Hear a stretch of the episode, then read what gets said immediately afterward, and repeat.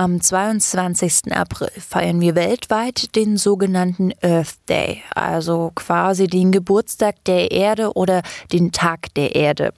Das ist ein Aktionstag, der dafür da ist, dass wir alle mehr über das Klima und die Umwelt nachdenken, dass uns wieder bewusst wird, dass wir die Erde wertschätzen sollen und dass wir dafür unser eigenes Konsumverhalten überdenken. Aber warum es für solche Themen Aktionstage braucht, die eigentlich das ganze Jahr über wichtig sind, das kann ich euch leider jetzt nicht sagen. Für uns bei Mission Energiewende ist jeder Dienstag geführt Earth Day. Und diesmal wollen wir uns im Rahmen des Tages der Erde damit beschäftigen, wie wir Medien mit den Themen Klima und Umwelt umgehen. Wird ausreichend darüber berichtet? Wie viel Luft ist noch nach oben? Oder ist die Berichterstattung vielleicht doch zu einseitig? Die Antworten gibt's jetzt bei Mission Energiewende. Mission Energiewende. Der Detektor FM Podcast zum Klimawandel und neuen Energielösungen. Eine Kooperation mit dem WWF.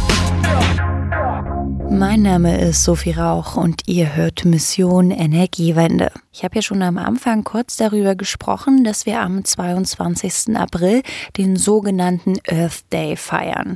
Und das schon seit 1970.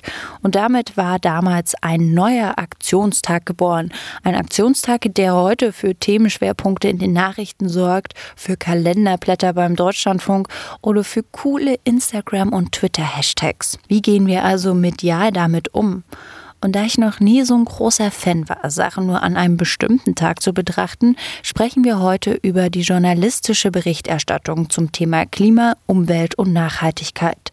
Denn solche Aktionstage werden dann ja gerne mal zum Anlass für große Sendungen genommen. Und um darüber zu sprechen, habe ich mir Professor Thorsten Schäfer per Telefon ins Homeoffice eingeladen.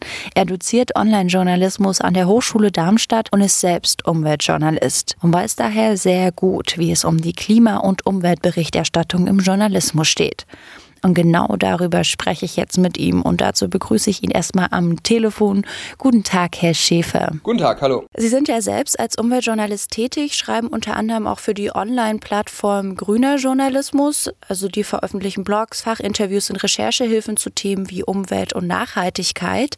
Man kann also sagen, Sie stehen auf der Seite, die viel und ausführlich über solche Themen berichtet. Wie nehmen Sie aber die allgemeine Berichterstattung wahr? Wird genügend über die Klimaproblematik und die Umwelt berichtet? Insgesamt nein, weil wir dort natürlich ähm, immer die Frage dann haben, woran misst man so eine Aussage? Ist es zu viel, ist es zu wenig? Man braucht ja immer einen äh, Vergleichsmaßstab und der Vergleichsmaßstab ist für mich ähm, schlichtweg die Situation, in der sich die Erde, der Planet befindet und natürlich auch die Gesellschaft. Ähm, und ähm, da brauche ich jetzt ja nicht viel zu erzählen, was wir in den letzten Jahren auf den Tisch bekommen haben an Studien, äh, aber auch an, an Beobachtungen zu Klimafolgen, ähm, zu Artensterben, insgesamt zur ähm, Erdkrise äh, kann man sagen. Wir sind auf dem Weg in ein anderes Erdzeitalter, deswegen Anthropozän, das Menschenzeitalter, wenn es denn nächstes Jahr wirklich offiziell so beschieden wird, entschieden wird. Deswegen, gemessen daran ähm, Umwelt, Ökologie, Klima ist der entscheidende Kontext für alles gesellschaftliche Handeln, für alles Lehren, Lernen und Arbeiten, weil wir nur dann eine Zukunft haben in Unternehmen, in Schulen, überall als Gesellschaft, äh, individuell, kollektiv, äh, in Institutionen, wenn wir ähm, mit äh, einer Erde, mit einem Planeten anders haushalten. Also die Ressourcenfrage natürlich steht dann immer voran, aber auch die emotionale Frage, die Natur als Psychotop wäre so ein Stichwort. Also wir sind davon umfassend abhängig und haben zum Glück jetzt auch ähm, ein Verständnis, was sich zumindest in der Wissenschaft ein bisschen weiterentwickelt, Nachhaltigkeit als die ethische Aufgabe, als die Sphäre zu betrachten mit einem Primat für Ökologie und nicht mehr ähm, so ausgewogen mit Wirtschaft und Gesellschaft immer gleichberechtigt. Natürlich sind die sehr wichtig, aber wir haben äh, denke ich, klar den Auftrag, hier ein Erdprimat, ein ökologisches Primat anzuerkennen. Und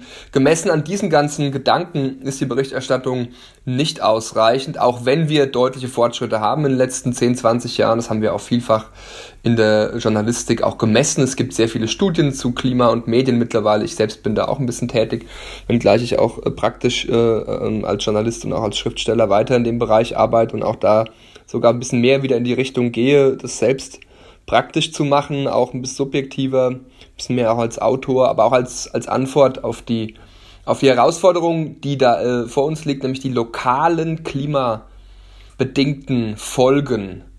Äh, Klima ist ja verwoben mit vielen anderen ökologischen und sozialen Fragestellungen, Problemen, auch Chancen, ja, kann man vielleicht auch nochmal drüber reden, das in einer Weise darzustellen, dass es nicht nur begriffen wird vom Verstand, sondern dass es uns angeht, dass es anrührt, dass wir dort mit allen Sinnen, auch mit den Gefühlen reinkommen und natürlich, dass es gleichzeitig faktisch bleibt und den, den wissenschaftlichen Kontext hat. Das ist die Herausforderung, deswegen wird der Klimajournalismus auch viel lokaler werden müssen und das ist die, die große Richtung, ja. Da sprechen Sie auf jeden Fall einen sehr interessanten Punkt an, lokaler werden, weil ich habe ganz oft das Gefühl, dass die großen Senderanstalten wie ARD mit den ganzen unteröffentlich-rechtlichen Sendern immer nur dann über das Klima berichten, wenn irgendwie ein Großereignis ansteht, wie zum Beispiel die Weltklimakonferenz oder erinnern wir uns zurück an die Anfänge von Fridays for Future. Warum wird da nicht viel kleinteiliger berichtet, sondern immer nur aufs Große geachtet? Das ist die Frage, wie man das halt betrachtet. Klimaberichterstattung. Es gibt da, ähm, und so kann man das auch in einer einfachen Inhaltsanalyse wissenschaftlich messen, Haupt- und Nebenthema, ja. Man könnte auch sagen, ist es stets in der Überschrift oder ist es jetzt der Kontext, der Hintergrund? Und wenn Sie in den Kontext reingucken, dann sind viele Geschichten, die über Energie gehen, über Mobilität, über Landwirtschaft, über ähm, Konsum und auch ähm, über andere Dinge, Kultur natürlich seltener, soziale Aspekte auch seltener. Aber ähm, diese ganzen großen Themen der Nachhaltigkeit, die wir sonst auch haben, ich habe sie genannt, Verkehr, Energie und so weiter, haben alle einen äh, Klima-Hintergrund beziehungsweise sind sogar entstanden, wie bei den erneuerbaren Energien, durch klimabedingte Ideen, Gesetze und so weiter. Und darum geht es. Und wenn Sie das so erweitern in der Betrachtungsweise, dann haben Sie einen ganz anderen Blick auf die, die Menge der, der, der Klimakontextberichterstattung, also der vorhandenen klimabezogenen Berichterstattung, die es schon gibt. Und aber auch, damit wird natürlich auch der Bedarf nochmal viel größer, was es geben müsste und könnte. Und das ist der, die Herausforderung, diese, diese kleineren, ich, also es sind keine kleinen Themen, aber diese wirklichen Themen, wie Mobilität, wie Energie, wie Ernährung und diese ganzen anderen auch natürlich zuvorderst Natur, Biodiversität, diese zu begreifen und auch dort die Geschichten zu erzählen, vor Ort zu sein, es lebendig zu machen, in verschiedensten journalistischen Formen, auch vielleicht literarischen Formen. Das geschieht ja auch über ähm, Dokumentationsfilme viel ähm, ganz stark. Wir haben ja einen ganz großen Naturdrang in allen Bereichen der Gesellschaft, auch in Medien. Also diese, diese also, ökologischen Bezüge vor Ort, aber auch wirtschaftlichen Bezüge, was alles passiert im Kontext von Nachhaltigkeit, das mit dem Klimakontext zu verbinden. Also immer diesen, diesen, klar, diesen Vorgarten, so mache ich das immer als Bild in meinen Vorträgen auch, diesen Vorgarten, wo es blüht, wo es lebendig ist, wo die Blumen sind, wo, wo man hinguckt, wo, wo es greifbarer wird, der auch irgendwie ein bisschen begrenzt ist. Und dann gibt's aber so einen Weg zu dem großen, diffusen Hinterhof, wo es dunkel ist, wo man nicht so gerne hinblickt, aber da liegt die große Fracht, da liegen die, die Wissensschätze, da liegt der Kontext, ja. Und diesen Sprung vom Vorgarten zum Hinterhof, den braucht halt eine klimabezogene Berichterstattung. Und die unterscheide ich von einer Klimaberichterstattung, die immer Klima in der Überschrift hat. Und da haben Sie recht, große Ereignisse, ähm, Klimagipfel. Natürlich haben wir über Fridays äh, for Future 2019 auch einen sichtbaren deutlichen Anstieg an dieser Klimaüberschriftenberichterstattung gehabt. Was ich mir dann auch überlegt habe, ich habe es überlegt, warum ist es so, dass diese Großereignisse so im Mittelpunkt teilweise stehen und kleinere Sachen eventuell hinten runterfallen. Ja, und wenn man dann jetzt über den Medienkonsum nachdenkt, fällt auf, dass viele Menschen dann doch eher die Nachrichten lesen oder hören. Und da weiß man ja aus der Theorie, dass Nachrichten relevant und aktuell sein sollen. Ja, und dagegen haben wir jetzt diese Klima- und Umweltthematik, die meiner Meinung nach die aktuellste und dringendste Thematik unserer Zeit ist. Das sind wichtige Themen und irgendwie gibt es trotzdem einen Zwiespalt zwischen Klima und Nachricht. Aber dann die einfache Frage, warum wird da nicht einfach viel mehr drüber berichtet? Einerseits nochmal zu den Großereignissen Journalismus. Wir müssen auch immer unterscheiden, über was wir jetzt auch sprechen. Das ist auch in diesen Debatten ganz wichtig. Wenn wir über den aktuellen Informationsjournalismus sprechen mit kurzen Stücken und Beiträgen, mit Nachricht und Bericht, Ähm, da haben wir natürlich jetzt für, für die Emotion, für die Reportage, für die subjektiven Formen keinen Platz. Ja? Also man muss immer auch eindeutig darüber sprechen, wo, man, wo kann man was verändern. Und dieser aktuelle Informationsjournalismus, der bezieht sich, und da gibt es viele Studien aus ganz verschiedenen Themenfeldern, ganz oft eben auf große Ereignisse. Der ist so gestrickt. Ähm, das kann man jetzt auch bei Corona natürlich wieder sehen und da gibt es auch immer wieder Kritik dran. Das war ja auch der Punkt Ihrer Frage. Wir haben natürlich in der Forschung diese Nachrichtenfaktoren, Nachrichtenkriterien, das ist ein eigenes Forschungsfeld, äh, dass Ereignisse dann ähm, gewisse Merkmale haben müssen, um zu Medienereignissen zu werden. Es wird postuliert, dass Journalisten anhand dieser Faktoren, diese ähm, äh, diese Kriterien, ähm, äh, Themen auswählen und sie dann zu äh, ähm, Medienthemen machen, auf die Agenda setzen. Das sind solche Faktoren wie Konflikt oder eben auch räumliche Nähe oder kulturelle Nähe oder auch ähm, natürlich Relevanz, Betroffenheit oder auch Personalisierung. Da gibt es eine ganze Reihe von Faktoren. Und ähm, dann gab es immer wieder eine Kritik, die auch schon auch in, auch in 60er, 70er Jahren diese Nachrichtenfaktoren auch zu verändern. Und ähm, äh, das bezieht sich schon und deswegen geht es schon doch ein Stück über den Nachrichtenjournalismus hinaus, der sich auch verändern kann und auch, denke ich, auch ein Stück weit muss. Ähm, bezieht sich schon auf eine Ereignisfixierung und diese, diese, diese Sphären, diese Dimensionen, die wir haben, jetzt Nachhaltigkeit als die ethische Gestaltungsaufgabe, als die, die, normative Prämisse als eine Dimension und Klima als eine thematische Dimension, die ganz vielen anderen Themen äh, drinsteckt. Das läuft eben dieser etwas engeren, ähm, punktuellen, ereignisbezogenen Auswahllogik von Medien halt ähm, entgegen. Ja, das ist, das beißt sich. Und deswegen ist es auch, sind diese längerfristigen, komplexeren Themen, wo es auch nicht sofort zum Beispiel immer die Helden gibt und die Heldin. Wir haben jetzt mit Greta natürlich endlich mal ähm, die, diese Geschichte gehabt, dass wir äh, die, die, den Klimakontext mit einer Heldin erzählen konnten, teilweise auch dann wieder fast nur zur Heldin und wenig wieder zum Kontext.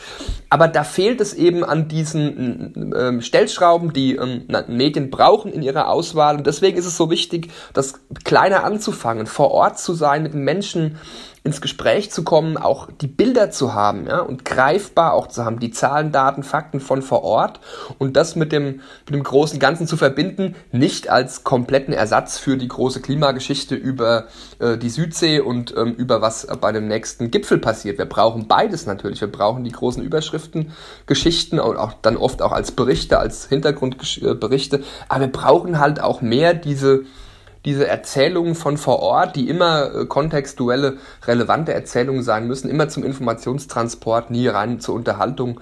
Das ist dann nicht Aufgabe des Journalismus. Er transportiert über seine Geschichten immer im Kern Informationen. Ja, also Geschichten erzählen ein Instrument, um Informationen zu solchen komplexen, schwierigen ja, Dimensionen ähm, besser, attraktiver, womöglich verständlicher zu transportieren. Das ist also ein Mittel zum Zweck des Geschichtenerzählens. Sie haben es gerade schon wunderschön gesagt, wir brauchen beides, also die nachrichtliche Kerninformation und die Geschichte, die wir auch mit unseren Berichten erzählen. Aber würden Sie sagen, es ist mittlerweile ausgeglichen oder wie ausgeglichen ist es denn, wie wir im Journalismus über beide Sachen berichten? Ja, das kann man schwer sagen. Also da würde ich mir jetzt kein Urteil äh, zumessen. Es müsste man in der Tat untersuchen. Das ist eine ganz spannende Frage, sehr schwierig, aber auch dann wirklich, äh, wenn ich mir jetzt eine Forschung dazu vorstelle, das handhabbar zu machen. Also ähm, naja, also wenn Sie, wenn Sie sich den Lokaljournalismus angucken, der in Deutschland die dominante Form des Journalismus ist, einfach in der Fläche, auch wenn er schwer gelitten hat in den letzten 20 Jahren, aber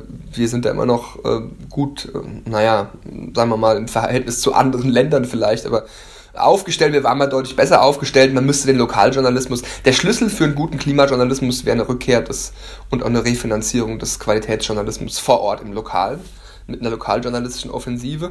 Ähm, wenn Sie das sich alles angucken in der, in der Menge, in der Breite, in der Fläche, ist es natürlich viel mehr, äh, wenn man das jetzt zählt an Beiträgen im Vergleich zu, was jetzt dann bei großen Redaktionen ähm, entsteht. Äh, nur deren Einfluss, also Zeitspiegel äh, und ähm, FAZ und Süddeutsche und, und die öffentlich-rechtlichen und so weiter als Meinungsführer, das ist schwer zu vergleichen, deswegen kann, kann man dazu eigentlich jetzt schwer eine Aussage treffen. Also ich kann nur meine Eindrücke wiedergeben, das ist subjektiv, dass so in meiner Szene, ich bin halt in dieser umweltjournalistischen Szene, sagen wir mal, in der, in der praktischen auch ein bisschen drin, aber jetzt auch mehr dazwischen, Hochschulen, Stiftungen und so, da gibt es so ein loses Netzwerk, was sich so gegründet hat, gebildet hat, irgendwie aus verschiedensten Polen heraus und ähm, da gibt es schon äh, vermehrt jetzt auch die Erkenntnis, äh, man muss lokaler werden, man muss vor Ort hingehen und äh, auch, aber auch bei den Menschen selbst, jetzt unabhängig von Medien, ja, sie sehen ja, ähm, wie viele Initiativen es draußen mittlerweile gibt, die vor Ort versuchen, Dinge zu verändern. Also wir haben einen unglaublichen gesellschaftlichen Naturdrang, der sich aber auch natürlich in, in so einem Eskapismus und Zurückziehen ausdrückt, wie man bei den ganzen Landheften sehen kann. Aber das sind auch Naturdiskurse.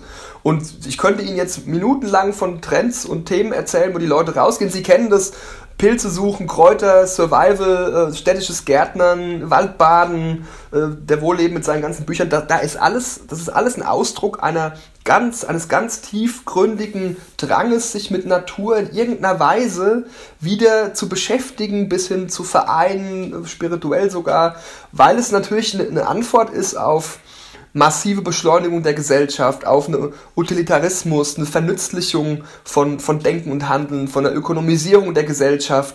Es ist im Prinzip für mich eine Antwort auf Formen des Neoliberalismus und Formen der, der beschleunigten Globalisierung. Und da steckt halt aber auch transformatives Potenzial drin. Sie haben neue Medien, die auch wir haben neue Mediengründungen, die, die klimabezogen sind, umweltbezogen, aber es steckt halt auch eskapistisches Potenzial drin. Und da da müssen wir halt auch ein bisschen auch in der, in der Forschung auch ähm, hingucken, in der Lehre, diesen Naturdiskurs zu verstehen und ihn auch irgendwie dann mit dem Klima in, in Bezug zu bringen, weil wir haben viele auch Naturpublikationen im weitesten Sinne, die aber diesen Sprung zum Klimakontext nicht schaffen oder nicht wagen. Aber die Chance wäre halt da, wenn wir so viel Naturkommunikation jetzt haben und auch Aktivismus, das wirklich mit transformativem Potenzial zu versehen und und dann diesen Kontext zu ziehen zum Klima ja, also und, und zum, zum, zur Erde. Also zu den politischen Sachen auch. Und also Sie haben es ja auch gerade schon aufgezählt, es gibt so viele verschiedene Bereiche, die, über die man sprechen kann. Das ist ein Riesenspektrum an Themen, vielleicht zu groß, um alles journalistisch abzudecken. Ja, natürlich.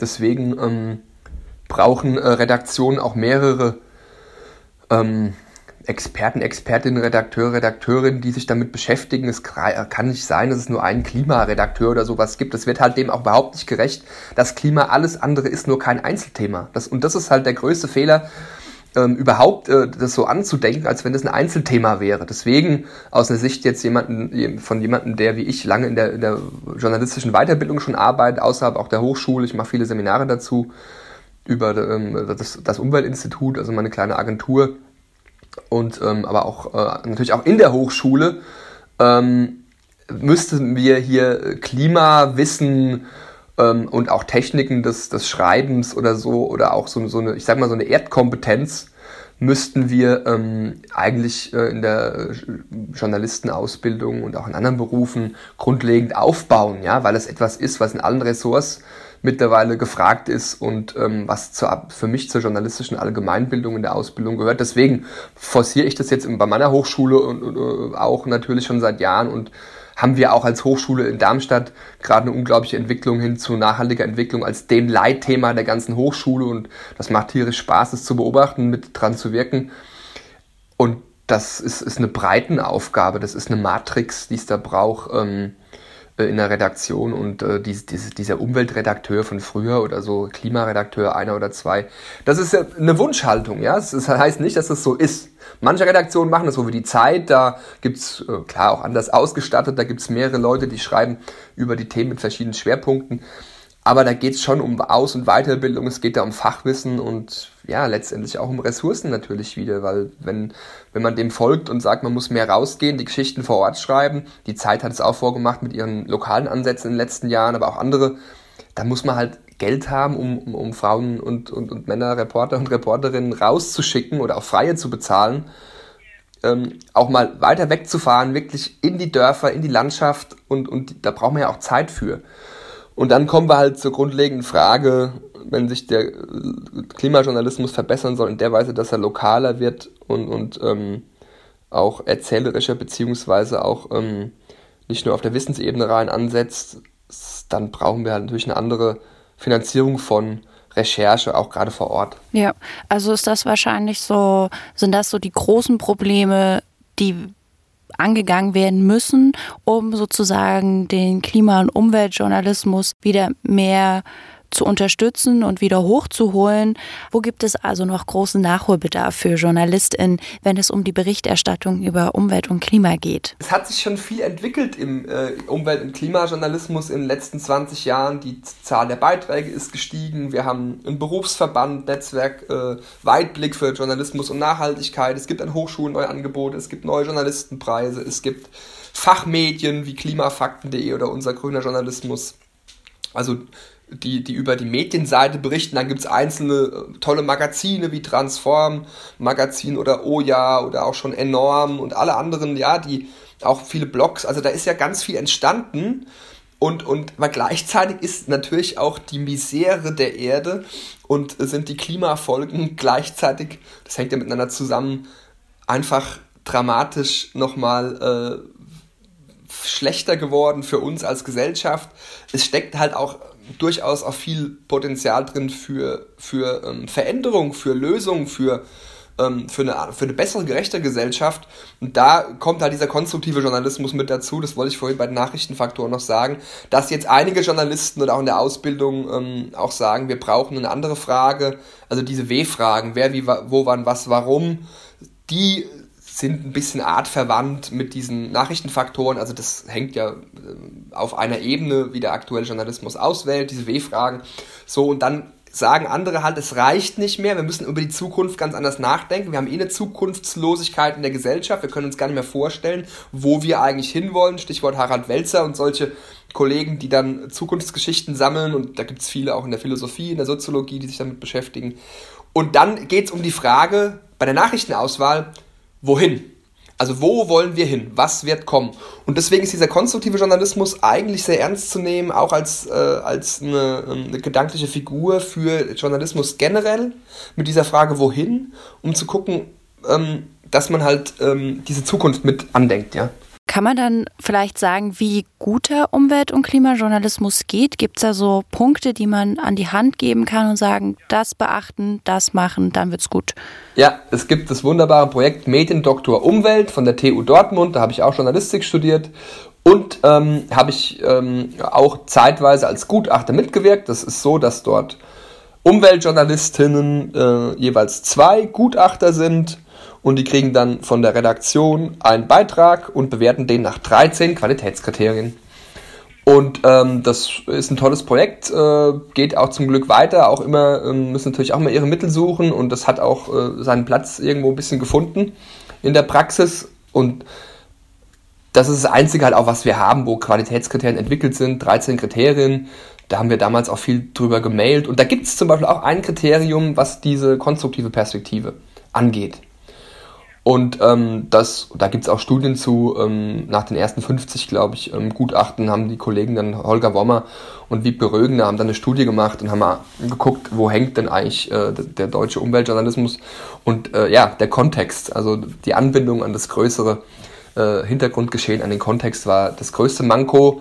Man muss dazu sagen, dass dort vor allem forschungsbasierter ähm, also Umweltjournalismus, der, der auf Studien irgendwo fußt, dass der ähm, dort äh, äh, untersucht wird bzw. bewertet wird. Also die, äh, die ähm, subjektive äh, Reportage, vielleicht ein bisschen feuilletonistischer Art, äh, die ähm, findet sich da jetzt weniger in den ausgewählten Texten. Ja? Also es gibt ja auch sehr verschiedene Formen dann. Aber das, ist, das sind 13 Kriterien und ich kann die jetzt alle aufzählen, aber das, das kann sich jeder angucken, um Mediendoktor Umwelt aber interessant ist halt eben, dass in diesen Prozess aufgenommen wurde die Frage, wohin geht das Ganze?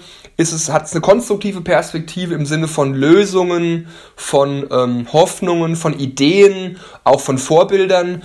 Da ist immer ganz wichtig, wenn man darüber redet, äh, dass es natürlich auch dort eine kritische Recherche äh, dann braucht. Deswegen rede ich auch, also nicht ich, aber auch Kollegen, jetzt auch von kritisch-konstruktivem Journalismus. Ist es wirklich eine Lösung? Wann ist die Marktreife da? Ist es äh, vielleicht einfach nur wieder irgendein nettes kleines Start-up-Paket, eine schöne kleine Geschichte, die dann nicht funktioniert?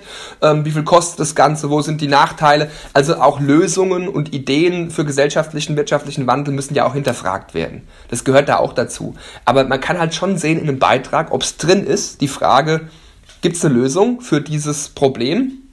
Ähm, sei es jetzt Artensterben oder ähm, dreckige Luft oder ja, jetzt hier bei mir hier um die Ecke stirbt der Wald, mein Wald der Kindheit ist jetzt gesperrt ähm, äh, als erste Klimasperrzone, die ich kenne. 1000 Euro äh, Strafe kostet immer Eintritt, weil da drin ist Astbruch und Baumbruchgefahr. Also die Kindergärten müssen draußen bleiben.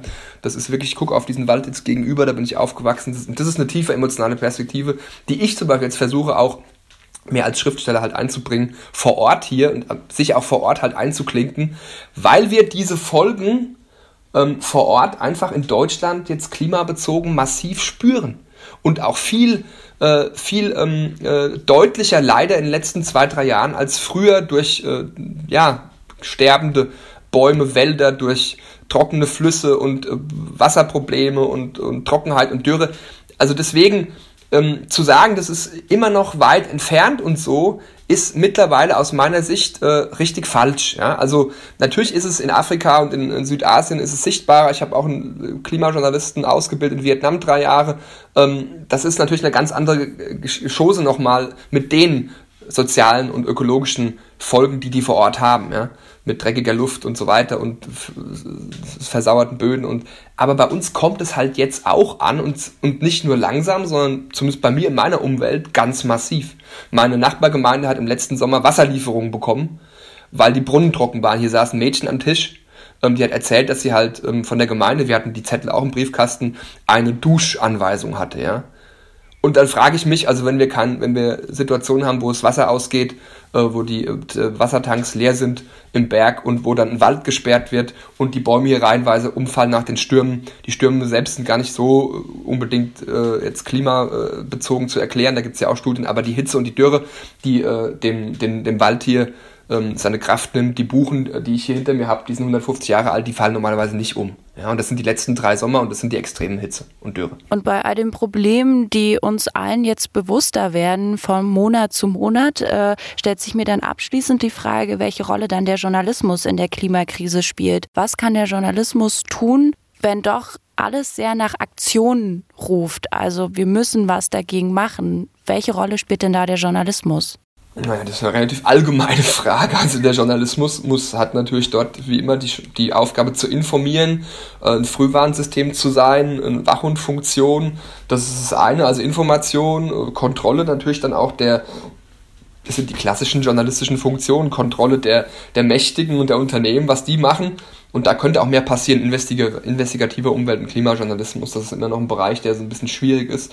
Ähm, aber eben auch die Verantwortung des Journalismus, also Nachhaltigkeit ganz klar als, als äh, Grundwert aufzufassen, so wie auch ähm, Werte der ähm, äh, freiheitlich-demokratischen Grundordnung ähm, und überhaupt nicht mehr ist das jetzt irgendein Einzelthema, ob man dafür oder dagegen sein darf. Natürlich muss man offen sein und auch dann natürlich darüber berichten, wenn jemand sagt, Atomkraft spart CO2, dann ist es auch ein Nachhaltigkeitsthema, ja. Ähm, das ist die Offenheit, die wir brauchen, die Unabhängigkeit, aber als Agenda so fortgeführt, Grund, Grundwerte bedingt, ist es einfach der Auftrag für uns jetzt der Zeit, eigentlich in allen Berufen, vielen Berufen, gerade im Journalismus, weil wir da einen Verantwortungsberuf haben. Und deswegen ist da unsere Verantwortung auch nicht mehr nur auf der Wissensebene zu arbeiten, äh, unbedingt, die wird auch immer vorrangig sein, auch gerade weil der aktuelle Journalismus eben die, die Zahlen, Daten und Fakten transportiert und verkürzt auch arbeiten muss. Aber eben nochmal vor Ort erzählerisch, was ja auch passiert bei den großen Medien. Aber eben gerade bei den kleineren ist es halt, da passiert es auch, aber es muss gemessen an dem, was da alles draußen passiert, wie sich unsere Welt verändert, ist da nochmal ein ganz anderer Handlungsauftrag am Journalismus da. Dann, Herr Schäfer, bedanke ich mich fürs Gespräch und für Ihre Zeit. Ja, gerne. Und damit war es das auch schon für diese diese Woche mit Mission Energiewende. Ich habe mit Professor Thorsten Schäfer über die Klimaberichterstattung gesprochen. Wenn ihr wollt, dann hören wir uns nächste Woche wieder. Da geht es dann noch ein letztes Mal um die Corona-Krise bei uns.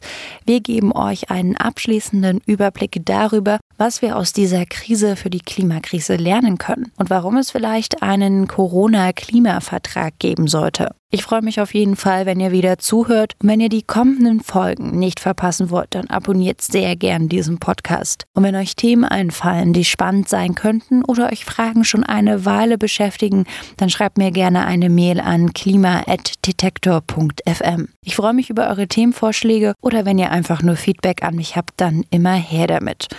Also dann, bis zum nächsten Mal. Mein Name ist Sophie Rauch, macht's gut und bleibt gesund. Mission Energiewende. Der Detektor FM Podcast zum Klimawandel und neuen Energielösungen. Eine Kooperation mit dem WWF.